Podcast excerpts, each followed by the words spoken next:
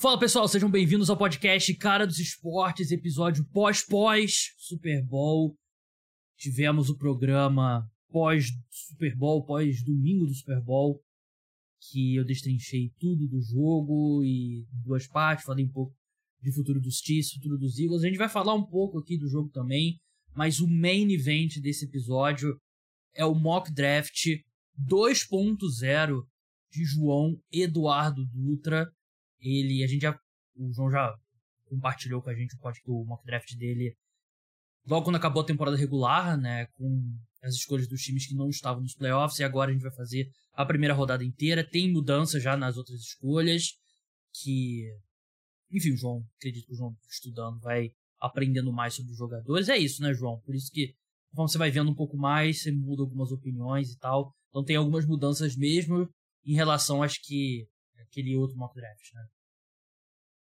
É, isso e as próprias tendências dos times, né? Uhum. É, um time que parecia poder escolher uma posição é, um mês, dois meses atrás, hoje parece poder escolher outra. Vai mudar ainda mais com, com, com free agency, trocas, tudo isso, mas é sempre, a gente sempre fala que não é uma ciência exata, né? Então tá sempre, tá sempre em constante mudança. É, vocês escutaram um barulho enquanto o João falava. Sim, foi o barulho do WhatsApp Web que eu esqueci de fechar aqui no, no meu computador. Mas vamos começar falando do Super Bowl, né? Eu, tô muito cansado. Eu fui dormir 4 da manhã no. Tava gravando e tal. Eu recebi meus amigos aqui, então comecei a gravar um pouco mais tarde do que de costume. Minha voz, na. Sim, se eu tivesse que gravar mais 10 minutos de podcast ontem, eu não teria, minha voz não teria aguentado. Então dormi das quatro e pouca. Deitei quatro horas da manhã. E dormi até umas oito e pouca. E eu tô cansado como se eu tivesse jogado Super Bowl. É... Reassisti ali o, jo o jogo, li algumas opiniões e tal. A primeira coisa que eu queria falar é sobre a questão da falta, né? Da falta lá do, do holding do, do James Bradbury. Que é, no, na primeira parte é, eu tava mais revoltado contra a marcação. Na segunda parte que a escutou, segunda parte, sabe que depois eu gravei a segunda parte, já tinha a entrevista que o James Bradbury disse que não, eu puxei mesmo, eu queria que o árbitro não tivesse marcado, não tivesse visto, mas ele marcou e tal, ele assume. É, eu ainda mantenho minha opinião de que se toda vez que tiver um contato daquele for marcado holding, você não tem jogo de futebol americano. Ia ser falta todo, todo o snap de passe.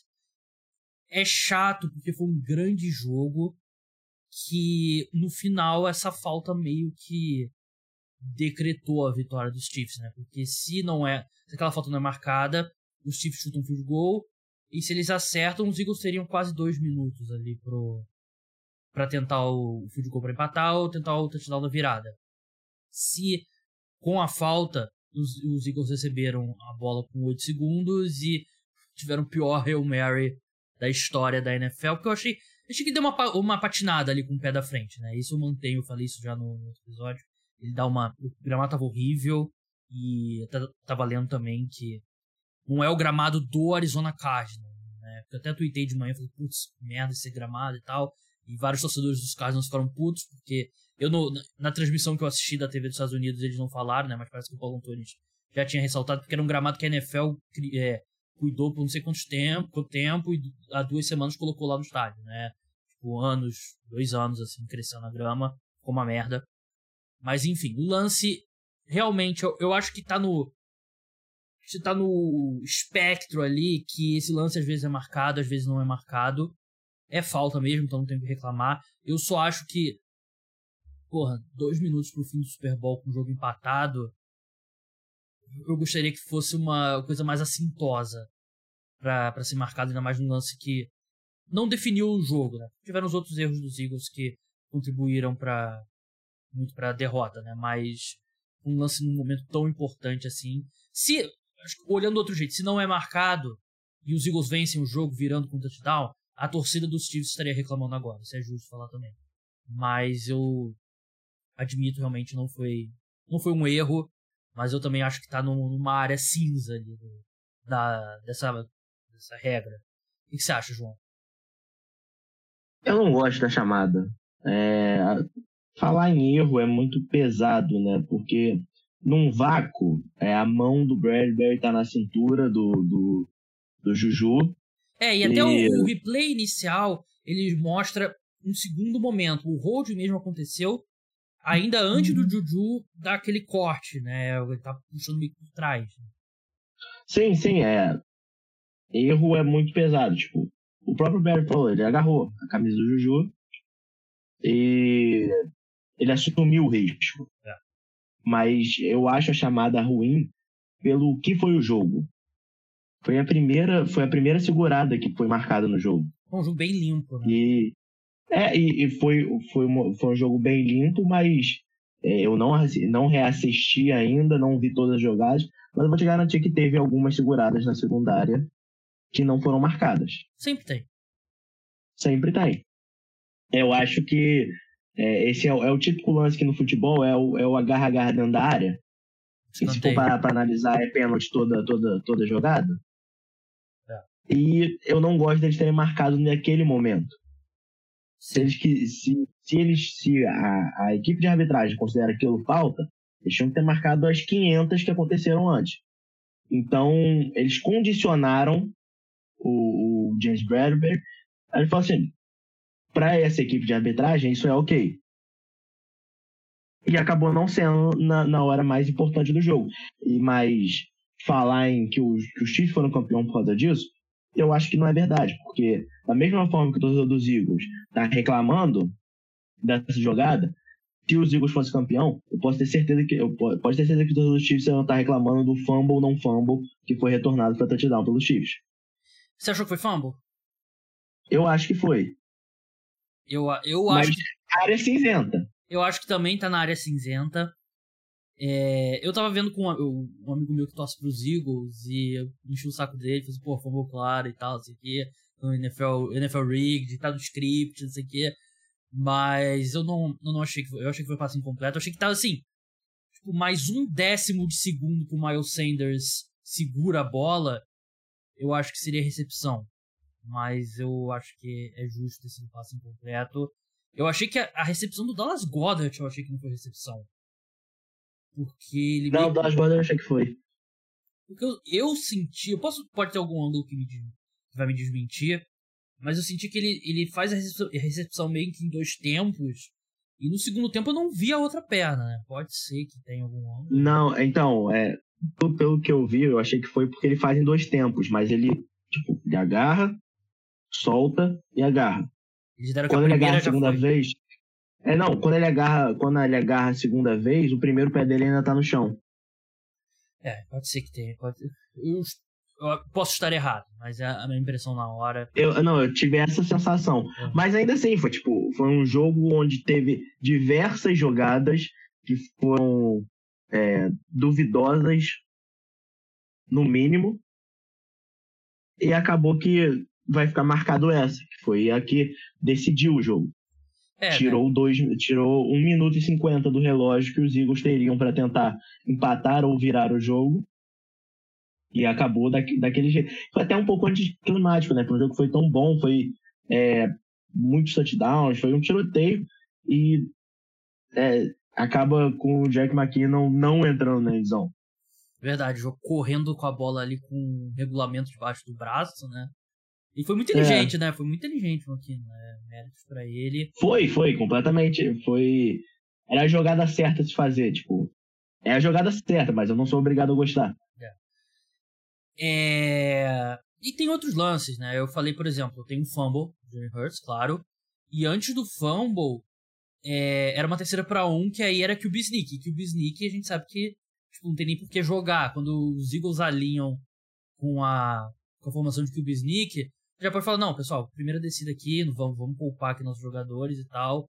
Concede o primeiro. Porque não tem o que fazer. Mas aí tem um false start que transforma uma terceira para seis. E aí na terceira para seis tem...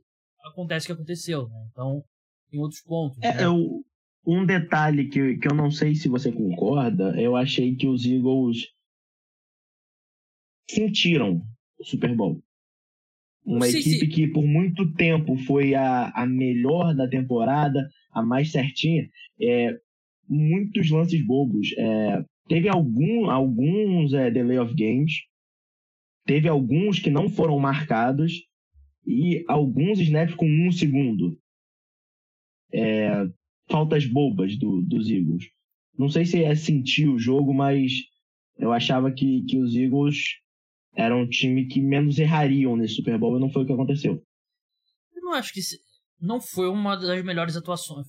Sim, não foi uma das piores, mas também não foi uma das melhores atuações dele na temporada, né, dos Eagles. Não, não diria que. Não usaria a palavra sentiu.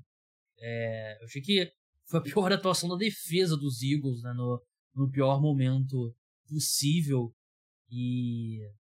No segundo tempo eles foram totalmente dominados e a equipe não conseguiu correr com a bola e eles tiveram na. Assim, você olha os números de, de jardas e tal, pelo tempo que eles ficaram na frente no placar, o Jalen Hurts foi o principal corredor da equipe com 70 jardas, né? Surpreende negativamente, né? Acho que, assim, mais que até que os erros, acho que a atuação da defesa no segundo tempo, né? E tem até aquela história que o Vic Fangio, ele foi contratado como um consultor secreto aí nas últimas duas semanas para ajudar a trabalhar com essa defesa, né? O Vic Fangio, que é um baita coordenador defensivo, né? uma das melhores mentes defensivas do século, foi head coach do Denver Broncos, só que quando ele foi head coach do Denver Broncos, ele jogou seis vezes perdeu seis vezes pro, pro Kansas City Chiefs, né? Então, não sei se era o, o consultor certo, né, pra, pra, pra esse trabalho. Sobre e, uma... o, e o Jonathan Gannon, né, coordenador defensivo do, dos Eagles, que talvez nem viajou de volta para Filadélfia, perdeu uns pontos na, na, na entrevista de head coach para Arizona Cardinals, né? Dizem que ele é um, dois, se não o favorito, né? O Steichen já acertou o Indianapolis Colts, Steichen que é o coordenador ofensivo dos Eagles o Jonathan Gannon era o favorito, só que aí em Arizona ele tem aquela atuação. E é foda, porque ele, o ano dele foi muito bom. Porque a comparação é com o Matt Patricia, né? O Matt Patricia ele cede, sei lá, 50 pontos no Super Bowl pros Eagles e é contratado como head coach dos Lions. E aquele ano a defesa dos Patriots foi muito mal. Esse ano a defesa foi bem dos Eagles, né? Só que aí no jogo mais importante teve a pior atuação. Mas também foi contra o Patrick Mahomes, que foi fantástico. Acho que eu já eu, eu preparei uns números do, Mahomes nos cinco primeiros anos, com Tom Brady nos cinco primeiros anos. Eu falei bastante isso sobre a segunda parte do podcast. Mas o outro ponto que eu tava pensando, João, é. A gente sempre falava como, ah, impossível ultrapassar o Tom Brady, impossível chegar nele, sete títulos e tal, e realmente a maior probabilidade é que o Mahomes não chegue a sete títulos. Só que nos cinco primeiros anos do Tom Brady, o Mahomes jogou melhor nos cinco primeiros anos dele. Isso para mim é indiscutível. Você olha. As... Até eu separei aqui, eu abri a pauta do, do João, deixa eu achar aqui. É... Tom Brady tem três Super Bowls, três títulos, dois MVPs do Super Bowl. É... Uma vez segundo time ao Pro, três vezes Pro Bowl, chegou em três finais da UFC e teve um ano que não foi aos playoffs. Patrick Mahomes chegou em três Super Bowls, conquistou dois, foi MVP duas vezes do Super Bowl, duas vezes MVP da temporada, duas vezes primeiro time ao Pro, uma vez segundo time, foi ao Pro Bowl cinco vezes e nas cinco temporadas chegou na final da UFC. Se você a gente for reduzir a discussão quem é melhor a número de Super Bowl, não tem, não tem mais discussão, né? Porque eu acho contar título não é ah, o fulano de tal tem seis títulos, o outro tem cinco, então tem seis títulos é melhor. Não acho que é isso. Eu acho que o Mahomes te, já teve o começo de carreira que te permite pensar nele alcançar o Tom Brady.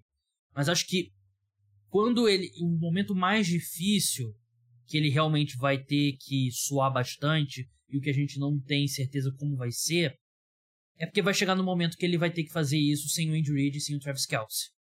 E assim, o Tom Brady, seis títulos dele foram com o Bill Belichick. Né? Ele pegou o Bill Belichick mais jovem. E o Gronk só nos três títulos finais. É...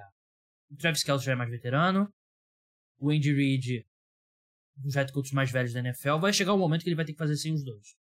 Então, vai ser o obstáculo para mim principal, além do pura matemática, né, de chegar em sete títulos, é o que, que vai ser o Patrick Mahomes quando ele não tiver o Travis Kelce e o Andy Reid. Ele vai continuar sendo um grande quarterback, mas assim como o Tom Brady foi maximizado por ter o melhor head coach da história da NFL e eventualmente o melhor tight da história da NFL, o Mahomes também é. Para mim um dos três, quatro melhores head coaches da NFL, da história da NFL, Andy Reid, e pra mim o segundo melhor talento da NFL no Travis Kelce. Mas vai chegar um momento que ele vai ter que jogar assim os dois, né? Até porque ele tem 27 anos, o Travis Kelce tem 34, se eu não me engano, 33. 33. É, a tendência é ele não ter muitos mais anos nesse nível altíssimo que ele tá. Acho que hoje ele é discutivelmente o melhor jogador de skill positions da, da liga. Então, é, é um, vai ser um obstáculo na carreira dele. É, é, o Mahomes ele já fez o suficiente na carreira dele para ele entrar nessa conversa. Uhum. Mas é, é, acaba isso jogando um pouco contra ele, mas ainda falta muito da carreira dele. Sim. É, eu, eu, eu, eu acho que você não discordaria se eu faço o Mahomes aposentasse hoje, ele entraria no Hall da Fama. De primeira. Ao contrário Sim. do Andrew Luck, né? Que o pessoal tava discutindo se o Andrew Luck seria first não, eu vi, eu, vi gente, eu vi gente falando, ah, vai ser uma discussão interessante. Não! Não é interessante. Não tem discussão. Ele não é mesmo do Hall da Fama. Não, Primeira tipo, nem última. Foi, foi um bom quarterback. Se a gente começar a botar todos os bons quarterbacks no Hall da Fama. É. é mas, e, mas também é justo dizer que o Mahomes não chegou nem na metade da carreira dele ainda. É, ele, ele pode. Eu ficaria surpreso se ele não jogar mais 10 anos. Sim, então é, eu acho que ele assinou outro contrato com o Chiefs. É. Ou com outro time. Sim. E olha que ele assinou o maior contrato da história da NFL.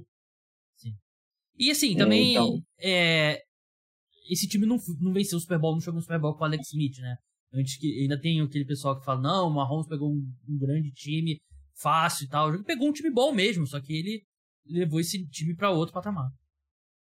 Não, com certeza. E eu acho que essa, esse é o maior ponto. É, tudo bem, o Andy Reid, excelente técnico, um dos maiores da história. Quantos títulos tem o Mahomes? Travis Kelsey. Hoje, eu acho que. Hoje, um dia depois do Super Bowl, eu acho que vai ter muita gente que fala que ele é o melhor Tyrande da história. E eu acho que é mais justo que. Eu, eu tenho falado isso, eu acho mais justo. Acho uma discussão maior do que as pessoas estão prontas para debater. Sim, é, e eu, um, um, só um detalhe dessa discussão, que, tipo, também já, eu vi o Super Bowl com os amigos ontem, e é sempre um ponto muito interessante quando a gente fala a seguinte frase o Travis Kelce tem a mesma idade do Gronk. É, muito bizarro. Isso é, é o número que nunca vai entrar. Ele foi draftado em 2013, o Gronk foi em 2011 ou 2010, agora não tem. Mas os dois têm a mesma é. idade. É, o Gronk entrou super novo e o Travis Kelce... O Gronk, o Gronk já se aposentou duas vezes. Não, é. é.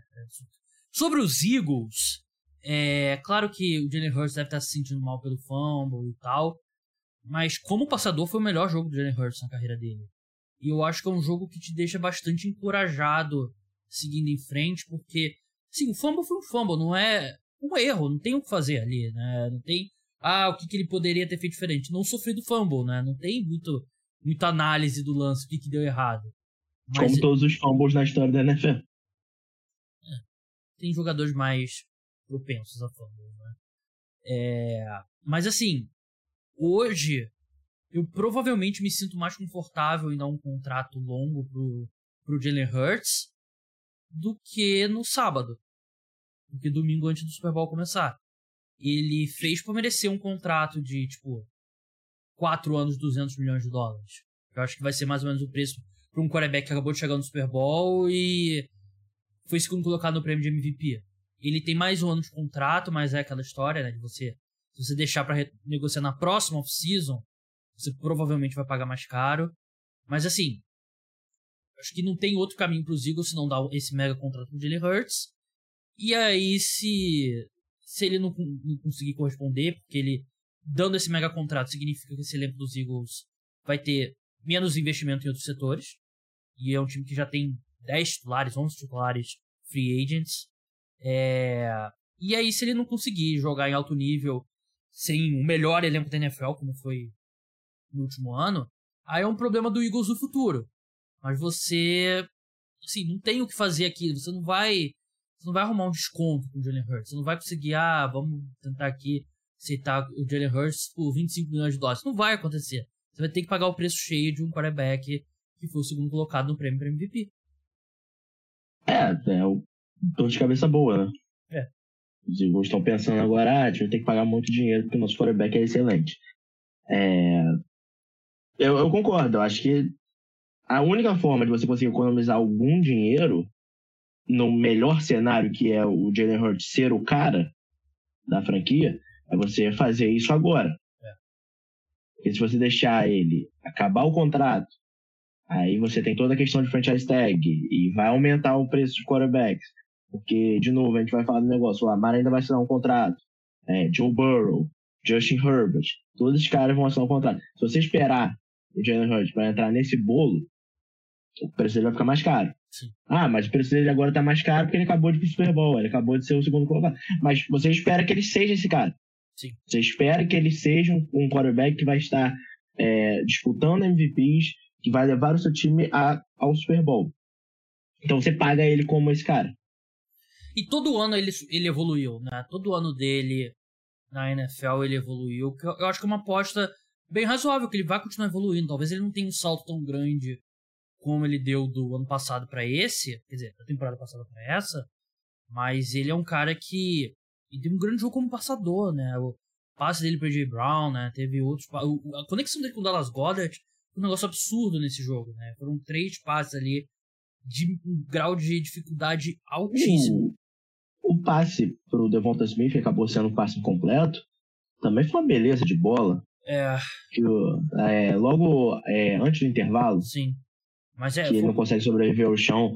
É, foi, foi uma grande partida. É, se a gente analisar números frios, e é claro que a gente não vai dar um MVP do Super Bowl pro time que perdeu. É. Mas quem foi o melhor jogador do jogo de ontem? Jalen Hurts. Teve a melhor nota no Pro Football Focus, inclusive. É, a segunda Sim, melhor foi então... do, do Patrick Mahomes. Quem você acha que foi a terceira? George Kelsey. Nick Bolton. Justo também jogou muito bem. Justo, justo, justo. justo. Teve, não só o fumble, né? Mas assim, os Eagles a gente falava sobre ah, é, o poder do jogo terrestre deles e tal. E sim, a defesa dos Chiefs se portou muito bem, né? E é um ponto que assim, meu palpite era Chiefs, eu acertei. Aliás, acertei minhas quatro apostas, fiz quatro apostas do Super Bowl, acertei as quatro. Foi o over, total de pontos, né? Eu tenho mais 51 e foi 30, 73, né? Foi bem tranquilo. Apostei Jalen Hurts fazendo touchdown a qualquer momento. Fez três, ótimo. O cara coroa, postando coroa, e foi, foi coroa. O pessoal no Twitter me encheu o saco, disse, pô, quando o cara tá postando um cara coroa do Super Bowl, ele já se perdeu pro vice, não sei o quê. E apostei que teria uma conversão de dois pontos bem sucedida. Então, uma boa, uma boa noite. Mas, é, acho que o Nick Bolton jogou muito bem. E é um negócio que eu falei no, no preview essa vantagem que muita gente falava do, dos Eagles era parecer que era meio assim, pô, o Mahomes sozinho contra o melhor elenco da NFL.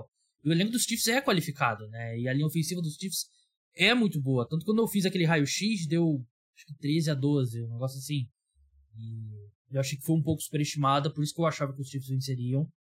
E acabei acertando, achei que as pessoas superestimaram a vantagem do Philadelphia Eagles. Mais alguma coisa sobre o jogo ou podemos seguir pro mock? Não, só, só um, um detalhe, fato interessante que, que eu li ontem. Nem chequei, saber, nem sabia como checar esse fato, mas uma, o Mahomes é o primeiro quarterback a ganhar o Super Bowl, ocupando mais de 12% da folha salarial do elenco. É, é então, é, né? é, então, se muitos falavam, ah, Vamos ver sem, que a gente falou antes, né? sem Andy Reid, sem Travis Kelsey. É, agora ele já está num, num, nível da carreira que ele não tem a ajuda que ele teve há um tempo atrás. E ainda assim ele, ele se torna o primeiro quarterback a conseguir esse feito. É, por melhor que seja o Travis Kelsey, você venceu o Super Bowl no qual os seus melhores wide receivers são Juju Smith-Schuster, Marcus Valdez-Scantling, o Kadarius Tony e o Sky Moore, é, é um negócio de outro mundo, né? E o Andy Reid, eu achei que ele foi mal no, no field goal errado lá do, do Butker, né? Ele devia ter tentado a conversão. Mas o segundo tempo dele foi, assim, aquele momento que, ó, eu sou a melhor mente ofensiva da história da NFL. Porque foi realmente. Acho claro, você pode falar Walsh, né, do 49ers e tal, mas eu acho que o Reid está nessa discussão pelo tempo que ele. 20 anos que ele é o cara mais inovador em ataques na, na NFL. Vamos seguir para o mock draft agora, mock draft do João, siga ele lá no arroba duca, underline JE. A gente não conversou ainda, né, mas eu acho que um bom momento para o próximo seria no pós-free agency, né, João? Próximo sim. Ou pós-combine? Combine é quando? É, é em fevereiro ainda. Acaba, acaba, acaba, mas acaba em março, eu acho. É. Mas aí logo depois, a Free Agency é ali meados de março. É, acho que pode ser. Acho que pode ser no Combine. Que vai ter aquele. Vai ter sempre o, o guerreiro lá que corre 4.2 no, no Forever Dash. Ou, ou, não, vamos, vamos deixar pra Free Agency a gente pode fazer alguma coisa em relação ao Combine? É. Não precisa gente... necessariamente um mock. É, ganhadores, perdedores e tal. E o próximo uhum. Free Agency a gente pode fazer ao vivo também lá na, na Twitch. É. Ah, eu até pensei em propor pro João na última semana, mas eu ainda bem que eu não propus, porque eu tô exausto Eu tô... Não consegui dormir. E também não consegui dormir de novo. Eu tive tempo para tentar dormir de tarde, não consegui. Enfim, vamos lá. Eu vou mudar a tela aqui para quem tá assistindo no YouTube. Vou ter aqui. Oh, pô, altíssimo nível agora, podcast em vídeo, tá? Lá no YouTube, para quem quiser me ver falando sobre futebol americano, ver o João, ganho estético muito grande. É... João, primeira escolha do draft. Primeira escolha do draft eu mantenho. Chicago Bears, Will Anderson Jr., é, Ed Rush de Alabama, mas sabendo que quase 100% de certeza que Chicago Bears não vai fazer essa escolha. É bem provável que não. E... Eu, eu, eu pensei, eu pensei, eu juro que eu pensei em botar um Jalen Carter só pra eu falar. Aí, eu, eu sabia, pra eu ter as duas opções. É. Mas não. Fui, fui honesto, ético. E assim, a gente, a gente acompanha draft há bastante tempo, né? A gente sabe como é que é esse processo, né? Hoje, parece que é uma discussão. O Anderson me parece favorito, mas ainda é, assim, se tu vê o mock draft com Jalen Carter na primeira escolha geral, tu não cai da cadeira. Como você acha que vai ser essa progressão? Eu acho, eu acho que quanto mais afastado a gente ficar da temporada do college football, mais o Will Anderson vai ganhar força. Ele deve eu fazer um combine dois... melhor também, né? É, eu acho os dois prospectos excelentes, mas o Will Anderson ganha nos três anos, eu acho. O Jenner Carter ganha na temporada passada. Justo. É, Quanto assim... mais afastado a gente ficar, mais a gente parar pra pensar, peraí, o que, que o Anderson fez dois anos atrás? O que, que o Jalen Carter fez dois anos atrás? Mas isso vai acabar acontecendo e eu acho que o Anderson vai, vai testar muito bem. E, de novo, é, por mais que a diferença parece ter diminuindo um pouco, Ed ainda é, é uma posição que você, você busca muito cedo no draft. É, mas também tem a questão, assim, melhor valor que o Chicago Bears pode obter dessa escolha é trocando ela, né? Não, melhor que seja o Will Anderson, o Jalen Carter, você trocar por múltiplas escolhas e múltiplas escolhas altas, vai ser um valor melhor. Então volta àquilo que a gente falou no começo, né? Acho que o ideal e o que a gente acha que eu concordo com você, eu acho que não vai ser o Chicago Bears que vai escolher. Sim, o cenário ideal para o Chicago Bears seria trocar para dois com o Houston Texans, de repente consegue uma escolha de segunda rodada, que acho que já seria para mover uma escolha é, excepcional, e depois trocar de novo. Se eles conseguirem a troca que o Chicago Bears fez com os 49ers para selecionar o Trubisky, eu que acho que, que os Bears troca? fazem. O que foi? Eu não lembro. Eu acho, que, eu acho que foi uma terceira e uma quinta. É, já, já é suficiente. Acho que. O, o cenário ideal para os Bears seria trocar da 1 para 2 e depois Não, trocar da 2 para 4 ou 2 para 7. Ou 2 para 9. Qualquer. É, idealmente, idealmente para os Bears, eu acho que seria 2 para 4 para você ainda ter uma chance em um dos dois. É, mas eu. Aí volta aquela coisa que a gente vê de draft, né? Você. Você conseguir uma escolha extra de primeira rodada para você, em vez de dar 4, você seleciona na 7 ou na 9, a história te diz que é um valor melhor do que o que você pode obter na escolha 4. Então, eu gostaria. Sim, se os Bears saírem desse draft com duas escolhas extras de primeira rodada, eu acho que seria o. O primeiro dia tem que dar nota a mais para a equipe. Né? E é uma equipe que tem muito dinheiro de cap também, né? Então pode ocupar alguns buracos aqui, pode se dar o luxo de jogar algumas dessas escolhas pro, pro segundo pro draft 2024. É, João, segunda escolha, Houston Texans no relógio. Segunda escolha, o Houston Texans seleciona o Bryce Young, quarterback também de Alabama. É, esse, esse é um detalhe que, que eu acho que vai ser importante na, na possível troca do Chicago Bears. A gente sempre fala, ah, tal prospecto vai querer fugir de tal time. E a maioria das vezes é tipo falácia, né? Uhum. Mas existe uma situação. Aconteceu duas vezes isso na história. Recente. É. O Justin Herbert fugiu dos Giants. Ah, mas. E o Eli Manning fugiu, fugiu do fugiu. Chargers. É... Tem os dois times envolvidos, né? Giants e Chargers. É. Mas existe uma situação real do CJ Stroud com o Houston Texans. Uhum. Que. O agente É. do CJ Stroud é o agente. Não. O agente, é o, o agente é o mesmo do Deshaun E o Watson técnico de quarterback. e o técnico pessoal. Então, porra. É. É, e- então, se a gente tá vendo alguma situação que um quarterback possa forçar o seu caminho para fora de uma franquia, talvez seja esse ano. Então, eu acredito que os Texans não queiram correr risco na situação. Então, nessa situa- se o Chicago Bears escolher e não for o quarterback, só o Bryce Young para eles, acabou os problemas. Se o Bryce Young for a primeira escolha geral, como eu acredito que vai ser, aí os Texans têm que se coçar. Por isso que eu acho que eles podem, podem pular para a primeira escolha. Por isso que eu acho que faz sentido para eles.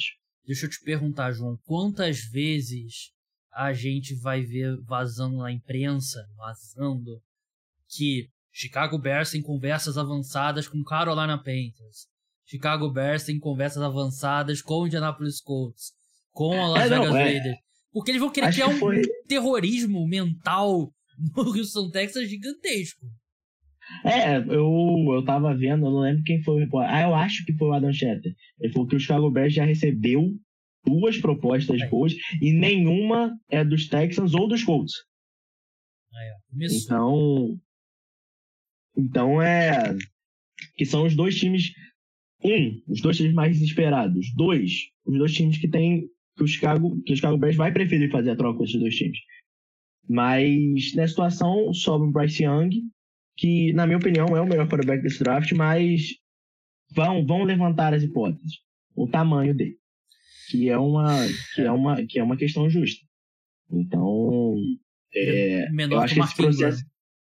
É, eu acho que esse processo vai ser bem interessante para ver, porque eu lembro, eu lembro quando o Kyler Murray tava pra ser draftado e tipo tinham, tava lançando odd para você apostar e era todo um negócio assim no, É. no, no combine. Falou, quanto é que vai ser a altura dele? Será que ele vai passar de 6-0? Será que vai ser menos de 5-9?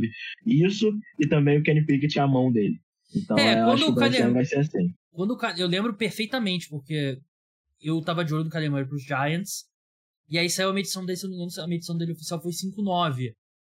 E, assim, é idiota, é. Mas ele ter medido 5'9", que dá 1,77m, deve ser por aí, e não menos do que isso, foi o que sacramentou ele como a primeira escolha geral. Porque se ele mede, sei lá, 5,8, se ele mede 2, 3 centímetros pra baixo, eu falo assim, a gente fala 5,8, 5,9 é porque tudo de draft é nas medidas É, dos Estados Unidos, né? E aí, Ele, ele mediu 5'10 no combine. Kyler Então, Murray. bem. bem. bondoso esse 5 e 10. Né? A gente fala 5 e 10 e peso em libras, não é porque a gente é ah, vestido americano, não. É porque tudo de draft é Tá altura, nessa, tá nessa parada. é, é altura em pés e peso em libras. E, pra eu ser bem sincero, eu tenho mais noção sobre um prospecto do draft se tu me fala ele tem 6 e 1 do que se tu me fala ele tem 1,85m. Eu, é foda, é ridículo, porque, é, assim, não só não é a medida que é usada no resto do mundo, e é uma medida burra, né? Porque é centímetro, me- centímetro, metro e quilo é mil vezes melhor. Mas enfim. É, e, e tudo no draft é comparativo. Tá. Tudo, tudo que acontece no draft é comparativo. Então, não importa realmente a altura do Kyler Murray. Importa o quão ele mede em relação aos outros quarterbacks na história da NFL. E tudo é em pés. Sim. Então não faz nem sentido pra gente fazer essa conversão. É porque a gente tem que fazer a conversão duas vezes. Se a gente for fazer a conversão, fazer a conversão do Kyler Murray e fazer a conversão do Bryce Young pra saber, né? Enfim, é, Bryce Young, a sua comparação que você tem é Russell Wilson, né? Que tem uma bagagem né, depois da, dessa atual temporada. E a outra comparação que eu vi foi no, no guia do draft do, do Pro Football Focus, que tem uma bagagem ainda maior, que é o Deshaun Watson. Que é foda. A gente entende que ele tá sendo comparado ao jogador Deshaun Watson pela questão da criação do Bryce Young, né? O cara que estica jogada e tal. Mas ainda assim, comparar Russell Wilson e Deshaun Watson em 2020. Sim, se tu fala, pô, tem um quarterback comparado ao Russell Wilson e ao Deshaun Watson, você me fala isso em 2019. Atrás. Pô, é o, é o GOAT já, né? Ele vai entrar na NFL como o maior de todos os tempos já, mas 2023 é, é complicado. Falando é, em Kyler Murray, é... pode falar. É, só para deixar, só para falar isso, eu comparo o Russell Wilson pela média da carreira dele, não pelo ano passado.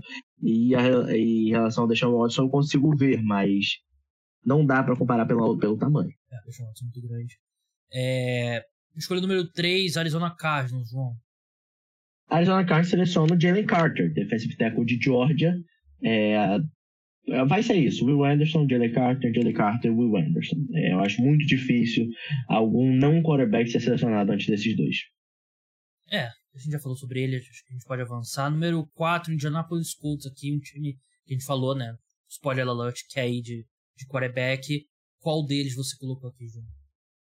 É, eu boto o CJ Stroud, quarterback de Ohio State. É, eu, eu, não, eu, não, eu não compro essa ideia que o Leves é melhor que ele. É, Muita gente é, já compra, né? Acho... Especialistas de verdade, não é com aquele. Não é curioso no, no Twitter, não. Cara tipo o Mike Renner do Pro Football Focus, o, o Mel Kiper também. É, eu acho que o Will Levis é, é uma situação clara de você querer se apaixonar por um prospecto.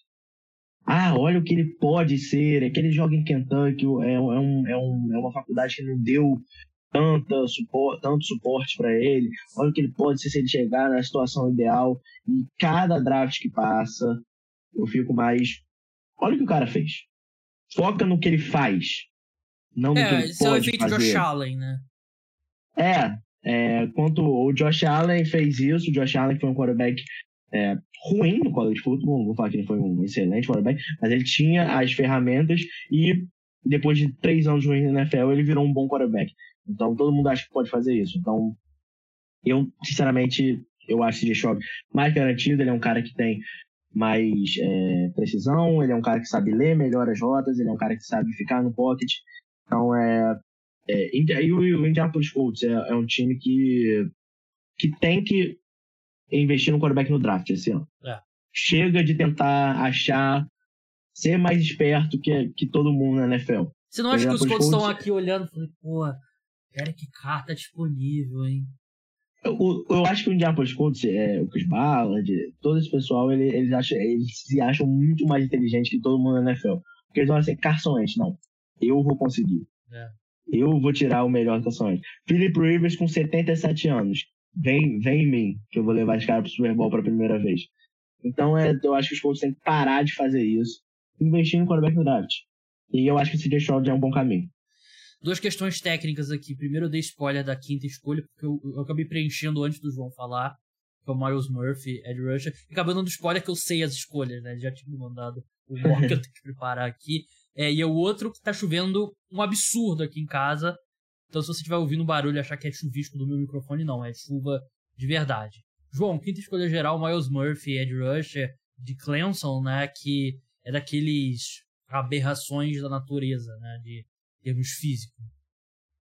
Sim, ele é um cara que, de novo, vai testar bem. Muita gente vai se apaixonar por ele. Mas Nível não Trevor Walker de atleticismo? Por aí, por aí. É, inclusive, a minha comparação para ele, eu acho que ele não tem a versatilidade do Trevor Walker, que, tipo, é, jogou muitas vezes linebacker, jogou de defensive tackle. Acho que o Murphy é um cara que vai ser mais edge rusher, mas fisicamente vai ter, vai ter, vai ter gente se apaixonando por ele. É, pode ser que, que, que nem o Trevor Walker ele pule na frente? Pode, não é uma ciência exata. Eu acharia um erro, acharia, mas pode ser. Escolha número 6, Detroit Lions, pertence aos Rams, a escolha, quer dizer, pertence aos Lions agora, mas é a escolha dos Los Angeles Rams. Quem que você colocou? Brian Breeze, defensive tackle de Clemson. É, Brian Breeze é, vai ser uma análise interessante, porque não, pode continuar, é porque eu, eu preenchi errado aqui. É isso só, só quem tá vendo no YouTube tá, viu a merda que eu fiz aqui. Agora tá certinho. Por favor, João. É, o Brian vai ser, vai ser uma análise interessante, porque ele, quando ele foi recrutado, ele era aquele nível de prospecto é, muito acima da média. É, muita gente já falava que ele ia ser uma escolha de primeira rodada nesse ano. E jogou bem, Clemson, não jogou mal, mas sofreu algumas lesões. Então, não chegou no nível que o pessoal acreditava, mas o potencial tá ali. Então, é. Para um time como o Detroit Lions, é, no, outro, no outro mock eu cheguei a botar quarterback para eles, mas talvez, talvez o Detroit Lions possam se dar ao luxo de não draftar um quarterback esse ano. É, eu uma, acho que... A minha take sobre isso, é, acho que até eu cheguei a falar com você sobre isso. Eu achava que se o Ben Johnson ficasse no, como coordenador ofensivo da equipe, valia a pena tentar mais uma vez com o Jared Goff, num ano que a, a divisão tá meio questionável. E o Ben Johnson, que tudo indica, ficou, né? Ele não, não parece ser um dos considerados ali pro cargo dos Cardinals, então acho que não, vale já a pena. vai ficar. Hum? Já avisou que vai ficar. É, avisou que vai ficar, verdade. Então, eu acho que vale a pena com o Goff. Sétima escolha, Las Vegas Raiders. Com a sétima escolha, eu boto Las Vegas Raiders aí sim selecionando o Bill Levis, quarterback de Kentucky. É, o fato dele, de eu achar ele pior que o DJ não que eu acho ele um, um mau prospecto. Tá? Significa, Só, significa. Acho... Odeio ele. É, também. É. Eu também odeio ele. Odeio ele pelo fato de como ele bebe café e como ele come banana. Pesquisem. Pesquisem na internet. Ou não, não pesquisem se. É. Tô, tô sendo legal aqui com vocês.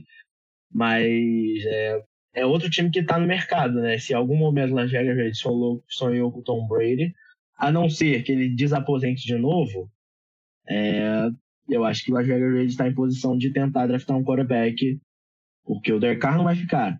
Então vai ser Aaron Rodgers ou draft.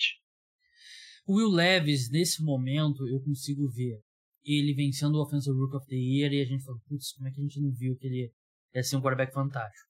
Ou então, é, terceiro ano dele na NFL, Will Levis procura recomeço no New York Jets. É, eu tô na, o jogo, aí ele falando no primeiro dia do training camp, pô, o jogo tá muito mais lento agora para mim, eu tô conseguindo ler melhor e tal. Eu sei que o que passou, passou e tal, não sei o quê. Eu consigo ver esses dois extremos.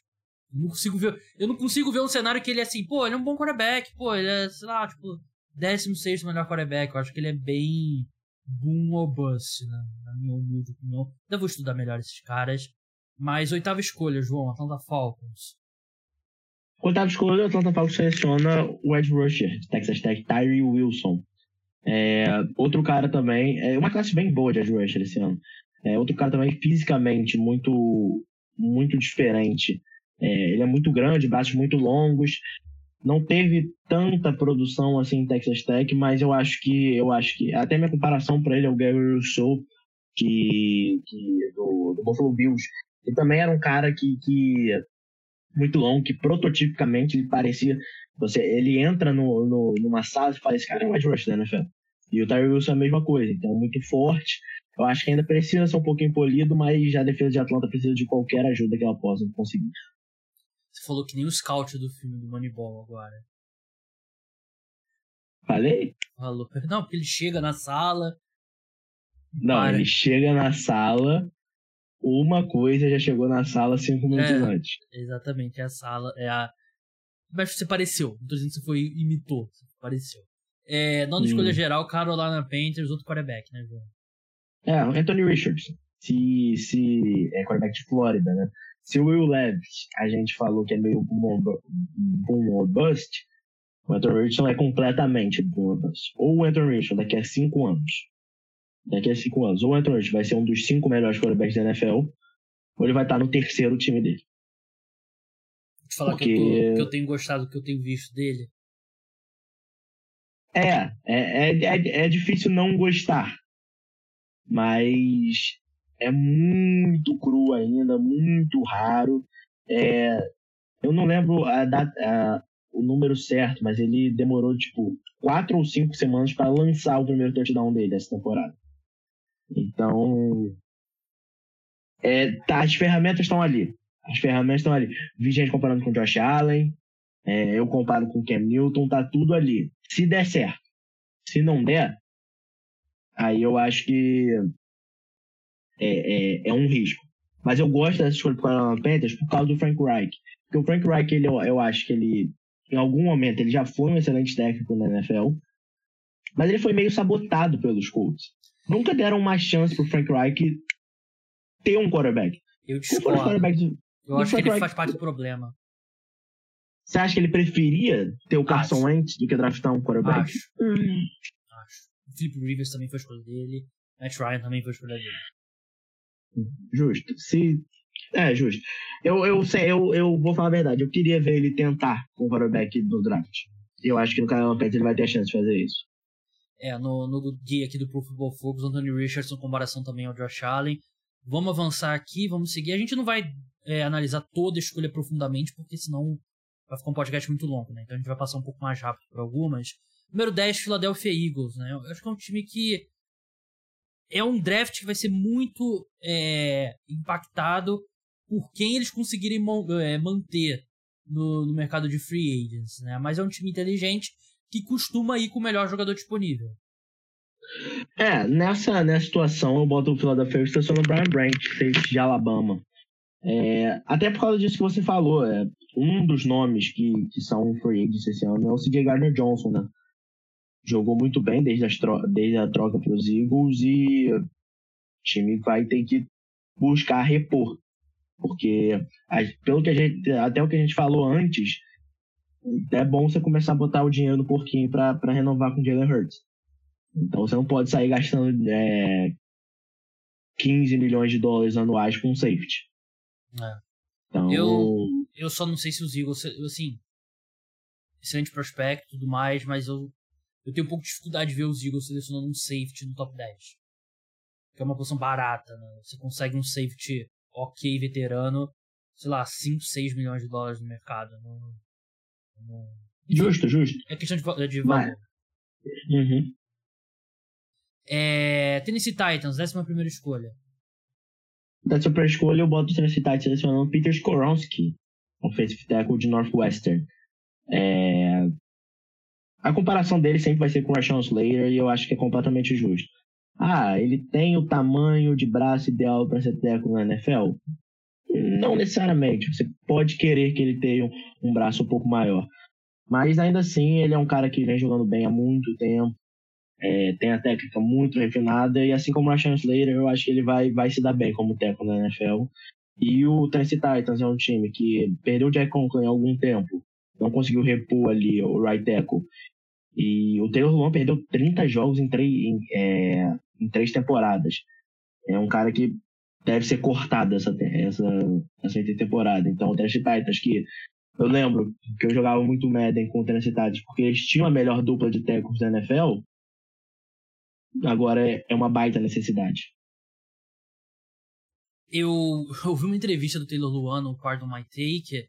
Ele, ele falou que gosta muito do GM novo dos Titans, mas que acredita que vai ser cortado por causa do, do cap hit dele, né? Ele, ele, é, ele tem um podcast também, né? Ele fala, ele brinca bastante e tal. Aí teve um cara no podcast que falou assim: é, até se sua mãe fosse general manager do Tennessee Titans, pô, ela te ama e tal, mas ela ia olhar pro teu número no cap, os jogos que tu jogou ia, ia te cortar. Pessoal, a chuva apertou aqui, né? Espero que a, o barulho não esteja atrapalhando muito. Décima segunda, eu vou fechar o microfone de vez em quando quando estiver falando, mas João, décima segunda escolha, Houston Texans. É, com a décima segunda escolha, o Houston Texans falando Quentin Johnston, wide receiver de TCU. É, eu, eu gosto da, da estratégia dos Texans de, tipo, você vai draftar um quarterback esse ano, faz tudo possível para ele ter a mínima chance de desenvolver. Já, já, já o head coach já é mente defensiva. Mas você, nessa, nessa situação, seleciona o Bryce Young, dá um wide receiver para ele. Brand Cooks provavelmente não vai continuar no time. Fora isso, quem você tem de arma? Nico Collins ou Jay Howard. É, eu acho que você tem que dar uma chance real para o quarterback que você draftar e você volta para o relógio logo na 12 escolha. Então você tem a chance de selecionar o melhor wide receiver do draft. Aqui nessa situação o boto Quentin Johnson, é, que jogou muito bem contra a Michigan na semifinal, mas não jogou tão bem assim na, na final. Né? Décima terceira escolha, o New York Football Jets. Qual que é o, a sua escolha aqui? A escolha que pode ser do Green Bay Packers, né? Mas, por enquanto, do Jets. Perry Johnson Jr., offensive tackle de Ohio State. É, os Jets precisam de tempo. É, O Mekai Beckton faz duas temporadas que não joga. Você espera que ele possa voltar saudável e contribuir, mas nesse momento, qualquer coisa que você possa tirar dele já é lucro.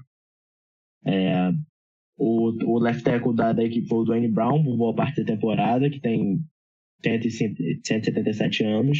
E o outro é o George Fent, que tem lapsos, mas não é o cara que você quer apostar para ser o seu left tackle do futuro. Então, nessa situação, eles conseguem o Paris Johnson Jr., que eu acho um excelente prospecto, torcedor do Atlético Mineiro. Então, eu gosto bastante. É, já apontou um defeito nele. É 14 escolha no England Patriots no relógio. É, o New England Patriots seleciona o Zay Flowers, o receiver de Boston College.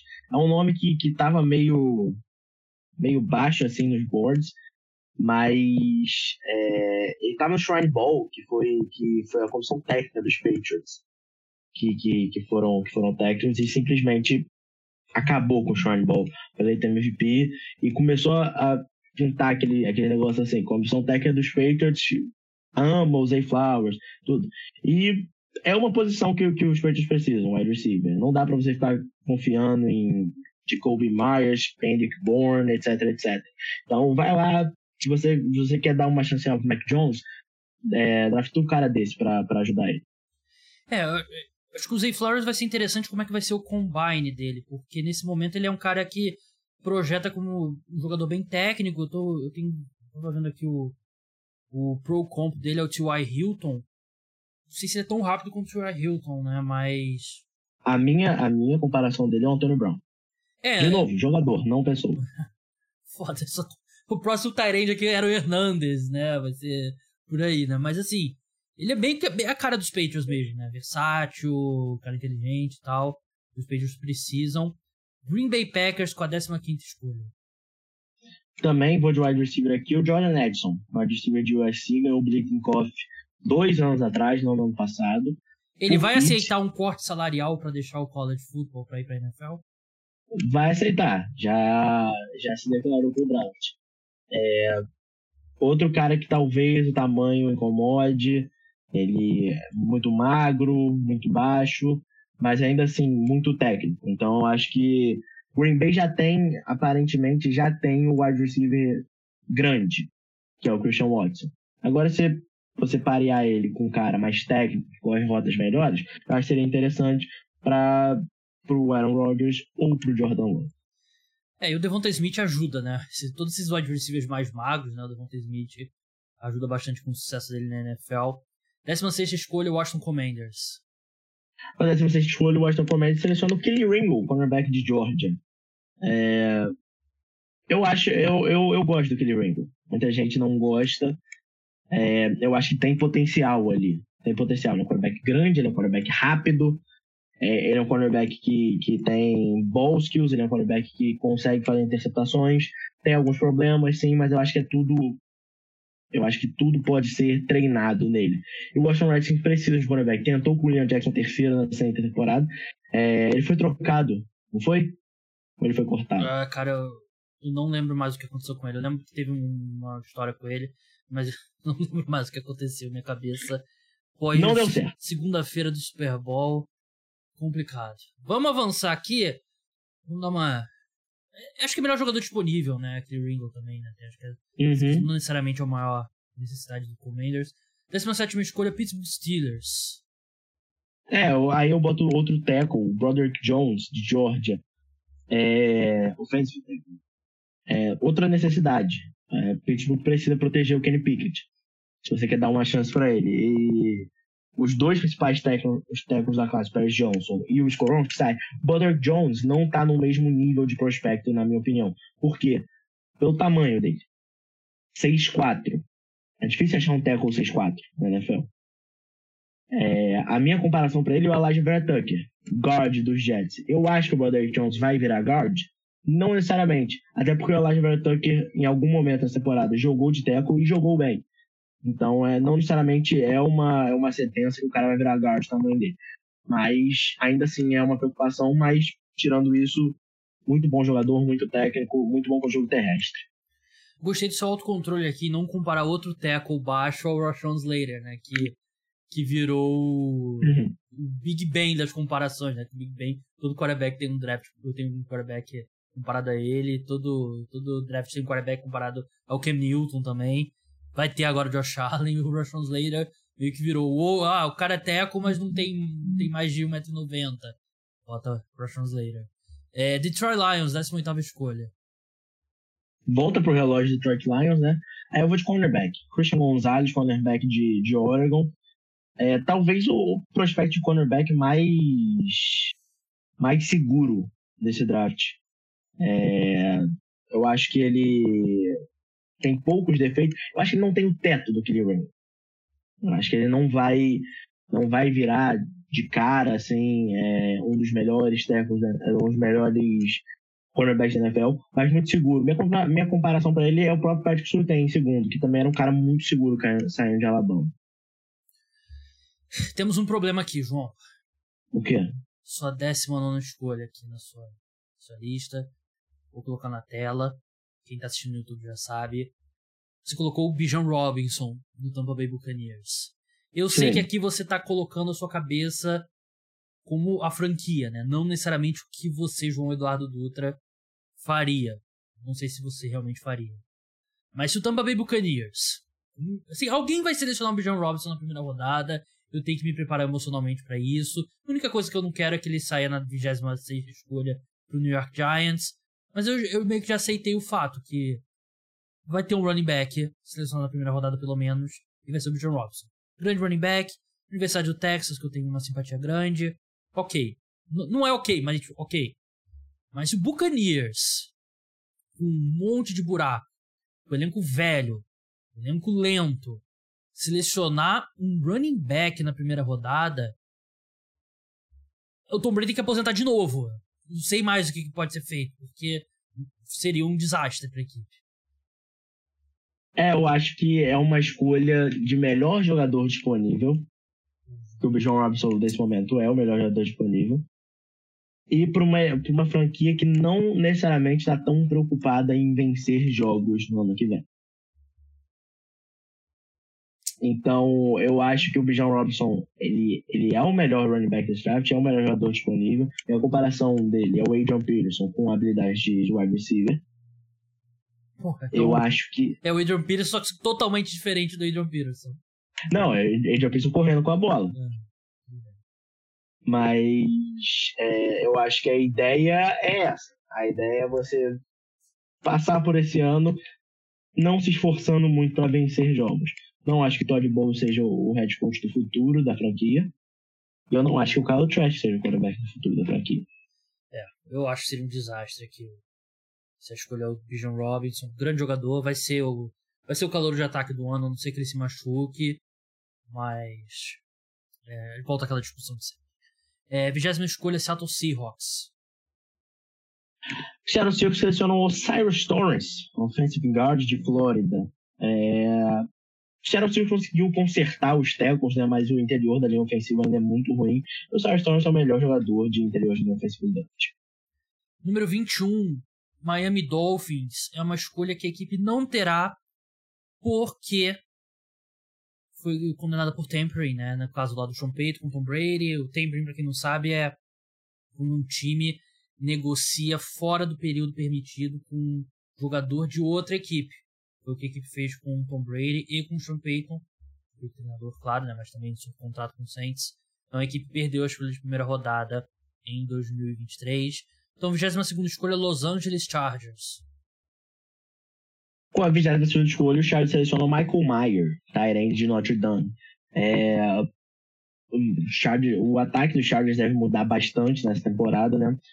Mas já, já tem o Ah, já tem, já tem, já tem, que lembro, lembrei é, mas alguns nomes podem perder um pouco de espaço. Keenan Allen talvez seja cortado, o Jared Everett talvez seja cortado. É, eu acho que eles precisam dar algumas armas pro, pro, pro Justin Herbert mais confiáveis, porque o Mike Williams eu acho um excelente wide receiver. Não consegue ficar saudável a temporada toda. Keenan Allen já tá velho. É, o Jared Everett não é nada demais para mim. Então, acho que o Michael Mayer é o melhor talento desse draft. Eu acho que ele, ele de cara vira, vira uma das principais rotas de segurança do Justin Qual a comparação que você tem pro Michael Mayer? É o, o TJ Hawkinson. Eu acho que ele é um talento completo. Corre rotas bem, é, domina o meio de campo, consegue bloquear. Então, é, para mim, é um talento completo. Comparação aqui do, guia do Pro Focus, Jason Witten. Todo Tyrande branco na né? história do draft comparado a Jason Witten. O próprio Hunter Henry, draftado pelo Los Angeles Chargers, era o novo Jason Witten também. É... Baltimore Ravens, 23 escolha. É, com a 23 escolha, o Baltimore Ravens selecionou Jackson Smith o wide receiver de Ohio State. É... Em algum momento, o Jackson Smith poderia ser considerado o melhor wide receiver dessa classe, né? Mas não jogou essa temporada passada. E o Baltimore Ravens parece estar no mercado de tentar ajudar o Lamar Jackson. E vamos draftar um é... linebacker aqui, sabe? Né? Provavelmente um safetyzinho. É. De Alabama. Tem jeito, é. Mas. Tem que tentar ajudar o Lamar Jackson, né? Não, ele se recusa. Ele se recusa. Ele se recusa. É, 24 escolha, Minnesota Vikings. A 24 escolha, Minnesota Vikings selecionou Joey Porter Jr., cornerback de Penn State. É... Outra, outra, a defesa dos Vikings precisa de ajuda, né? Eu acho que o jeito que o, que o Daniel Jones expôs ele nos play, expôs eles nos playoffs é, é, bem feio. Então, qualquer escolha defensiva aqui eu acho que vai bem. Jacksonville Jaguars, 25 escolha. Jacksonville Jaguars é outro, é outro time que vai com defesa. O Ken Smith, cornerback de South Carolina. É, Jacksonville Jaguars já investiu bem em cornerback é, nesses últimos anos, mas parece que nenhum deu certo. CJ Henderson já foi trocado. O Tyson Campbell, é, você pagou caro no Shaquille Griffin. Mas eu acho que você tem que continuar investindo. Então, eu vou de Cam Smith nessa situação. 26 escolha New York Football Giants. João, antes de entrar na eu. sua, antes de entrar na sua escolha, que eu detestei, aliás, já acho que a gente tem uma uma amizade que eu posso falar isso para você. Não é nada contra você, mas eu acho que foi uma escolha burra, você devia se sentir mal por ela. É a gente tá entre amigos aqui, né? Até mudei a câmera. Quem tá vendo no YouTube, eu botei a câmera aberta aqui. Quer dizer, mais fechada em nós dois. A gente tá em amigos aqui, né? Eu posso, tô, eu, você, nossos ouvintes aqui, que todos são meus amigos também. Amo todos. Posso te compartilhar um sentimento que eu tive olhando. Não, eu olhei o seu, as suas escolhas e depois. Não é nada específico sobre quem você botou, apesar de eu não ter gostado. Olhei outros mock drafts eu olhei aqui, Giants, 26 escolha. E pela primeira vez, eu paro e penso: valeu a pena essa temporada? Valeu a pena ser trucidado pelo Philadelphia Eagles no Divisional Round? Ganhar um jogo legal. Um jogo legal contra o Minnesota Vikings, me diverti bastante. 10 anos foi o momento mais feliz como torcedor dos Giants. Valeu a pena vencer os jogos que a gente venceu para chegar nos playoffs e draftar na 26 escolha, ao invés de draftar na 12 escolha, porque você olha que o. Sim, por mais que você, você possa ser o fã número um do Daniel Jones, mas você ainda quer ter uma, uma opção de selecionar um quarterback, mas aqui você está fora do alcance de todos. E. Valeu a pena. É um time que não tá. Não tem, um, não tem nenhuma escolha que os Giants possam fazer aqui que os Giants vão ser melhores por causa dessa escolha em 2000 e... na temporada 2023. É um elenco Mas é a cultura, Gabriel. A cultura vencedora que foi implantada. É um elenco ruim. E aí eu fico pensando, pô, valeu a pena tudo isso? Não sei, não, não tenho a resposta. A gente tem um grande head coach agora e tal. Mas. É, foi a primeira vez que bateu. Não vou dizer que eu tô arrependido. Eu ainda respeito que os Giants fizeram, mas bateu aquela tristeza de estar na, na 26 em vez de estar na, na 10, na 9 e tal. Porque eu acho que os Giants, assim, quem tem a nona escolha do, do draft? É o Falcon, é o Panthers. Os Giants não tem um elenco melhor do que os Panthers. Não tem. E, enfim. Sua escolha, João. Com a 26 escolha, o New York Giants seleciona Trenton Simpson, linebacker de Clemson. A comparação dele com o Jeremiah Oscoramoa. Você gostava do JOK no draft? É, e o cara não consegue ficar em campo, né? Eu só acho que aqui é valor posicional. Valor posicional aqui, linebacker. Eu, é, é, justo, mas eu acho que os Giants precisam de linebacker também. Não tem nenhuma posição que você possa, sentir no left tackle e defensive tackle, não tem nenhuma posição que você pode falar, pô, Giants aqui estão de boa, não precisa draftar. É, 27 escolha Dallas Cowboys. É, o, o, o Dallas Cowboys seleciona o Lucas Van Ness, Edge rusher de Iowa. Também cru. É, ele lembra um pouco do Terry Wilson, mas menos atlético. É, minha comparação dele é o próprio George Karlaftis, que acabou de ser campeão do Super Bowl com, com, com o Kansas City Chiefs. Mas é, é, ele é um cara que vai ganhar com potência, vai ganhar com força, não é tão polido assim. 28 escolha, Buffalo Bills. Buffalo Bills seleciona o Antonio Johnson, safety de Texas A&M. É... Jordan Pyre, Jordan Pyre Boyer é free agent esse ano que Sneak Sneak ele vem sendo um dos quatro, cinco melhores safety da NFL nos últimos anos. Sim, ele e o Macarride. É, é um cara que não aparece tanto, mas joga uma barbaridade e você vê isso quando ele não joga o quão diferente a defesa dos Bills é. Então, ou você renova com ele, ou você ter que buscar um, um, um substituto. 29 escolha Cincinnati Bengals. A 29 escolha Cincinnati Bengals seleção do One Jones, offensive tackle de Ohio State. É simplesmente o jogador com a maior wingspan da história. É, o, o, tamanho do, dos braços dele deveriam ser de uma pessoa 7'5". Então, é. O braço do Embanyama. Ele. É. é. Jogou bem pro Ohio State, ele já é senior, mas eu acho que o que vai chamar a atenção realmente vai ser o físico dele. Cincinnati precisa de um cara para jogar de left tackle. Não, precisa, não, não pode ser mais Jonah Williams. Acho bom jogador, mas. Ah, ele é guard, ele é, lá é o college. Ele é guard, ele é tackle. Bota um, bota um, um gigante lá para proteger o Joe Burrow. Léo Collins, quando ele tá em campo, ele é bom, né? O problema é ele ficar em campo. O Donald Williams é operário da bola, né?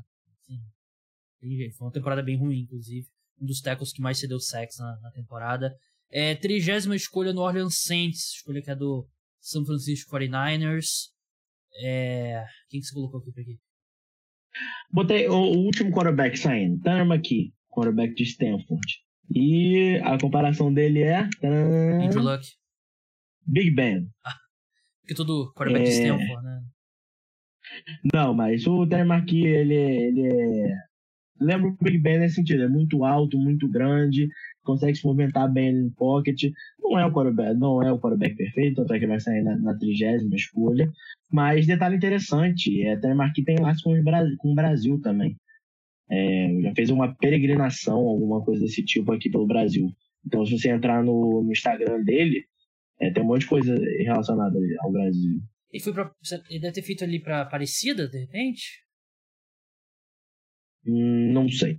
Não sei, só sei que foi pro Brasil. A única coisa que eu posso pensar de peregrinação tendo a ver com religião, né? Tem pessoal que vai andando, não sei da onde que eles vão, sei que vão andando até Aparecida. Do Filipão, quando o Brasil foi penta, ele fez a, a peregrinação, né? Não sei se também. De repente, sei lá, mochilão, né? Não sei. É, eu, eu, eu realmente eu sei que ele tem esse laço com o Brasil. É, quem, Chase Claypool. É, é foi alguma coisa de Curitiba. Curitiba, aí ah, eu não sei, sinceramente, não sei. Chase Claypool é um que eu lembro na época do draft, que ele postou algumas fotos em São Paulo, né? Ele fez alguma coisa lá da, da universidade aqui, e aí deu no que deu, né? Então, red flag, né? O cara ter, ter vindo do Brasil. É, João, eu. vamos pra 31 primeira escolha aqui. Philadelphia Eagles. Dói ouvir. 31 escolha é a pior escolha, né? Que você pode estar, tá, né? Porque você perdeu o Super Bowl. Mas quem você colocou pro Philadelphia Eagles? Anton Harrison, offensive tackle de Oklahoma. É outro cara também que fisicamente vai ser bem cotado. E eu acho que o Philadelphia Eagles vai ser um time que vai começar a olhar um pouco para tackle pela situação do Lane Johnson. Que ele é um cara que você não sabe quanto mais temporadas ele tem na NFL, né? É, e é uma posição muito valiosa também.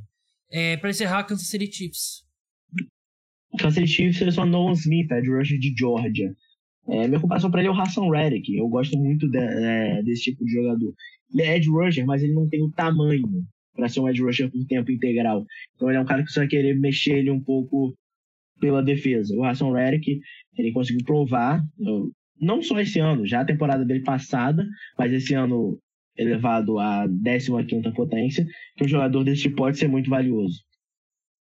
Então é isso, pessoal. Muito obrigado a todos que escutaram. O podcast Cara do Esporte volta amanhã com um episódio exclusivo para apoiador. Se torne apoiador, o link tá na descrição. Ajuda bastante o podcast. Tem, vai ser dois, vão ser dois podcasts de NFL por semana, seguindo em frente depois do carnaval. É, quer dizer, já na semana do carnaval vai ter, né? Vai ser uma quarta-feira de cinzas, outro na quinta. Mas vão ser dois podcasts sobre NFL, um no domingo, que vai ser aberto, um de quarta-feira, que vai ser exclusivo para apoiador. E tem muito assunto pela frente. É, mercado de free agents, draft, então combine, então tem muita coisa. E para ter a melhor cobertura da NFL, se torne apoiador. Tem desconto para quem assinar por Pix. Então vai lá no link na descrição e dá uma olhada. Siga o João no Twitter, arroba Duca, underline JE. João, muito obrigado pelo, pelo seu mock, pelo seu cérebro aqui ao programa e até a próxima. Valeu, gente. Obrigado. Então é isso, pessoal. Amanhã tem mais podcast Cara dos Esportes, programa exclusivo para apoiador, como eu falei. Quinta-feira tem um episódio exclusivo sobre NBA. E aí a gente volta depois do carnaval, quarta-feira de cinza. Eu, você, tô sendo 100% honesto, eu falei isso com a minha mãe hoje. Se você tiver alguma dúvida, ela vai te confirmar que eu falei isso. Eu gravaria um podcast para postar no domingo não teria problema, não, não sai muito no carnaval. Mas a questão é que eu sei que ninguém vai escutar. Então, o teu trabalho de, escutar, de gravar o podcast e ninguém vai escutar, eu prefiro, pô, dar uma folga pra minha corda, minhas cordas vocais que estão precisando. E aí, quarta-feira de cinza, a gente já começa o dia ali com o podcast. E também seria difícil arrumar um convidado no domingo de carnaval, né? Muito alcoolizado nessa, nessa altura do, da semana. Mas então é isso, pessoal. Até a próxima. Tchau.